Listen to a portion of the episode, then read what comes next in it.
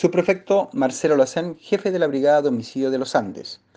Hoy, aproximadamente a las 2.40 horas, el fiscal de turno de San Felipe solicitó la concurrencia de personal de esta brigada especializada, específicamente a la toma Yepide de la ciudad de Encomento, por la existencia de un cuerpo en la vía pública sin vida. Es por esta razón que al examen externo del cadáver se determinó que éste mantenía una herida corto penetrante en el limtórax, estableciendo además que el fallecido correspondía a un ciudadano venezolano de 40 años, reconocido por familiares y por su pasaporte.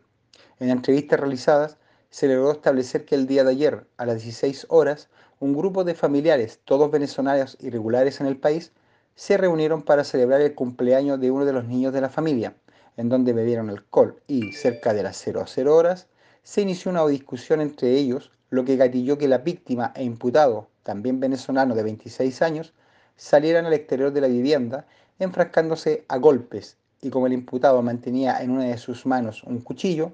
procedió a herir de muerte a la víctima, el que falleció en el lugar. Ante esta situación, se realizaron intensas diligencias para detener al presunto autor de este hecho,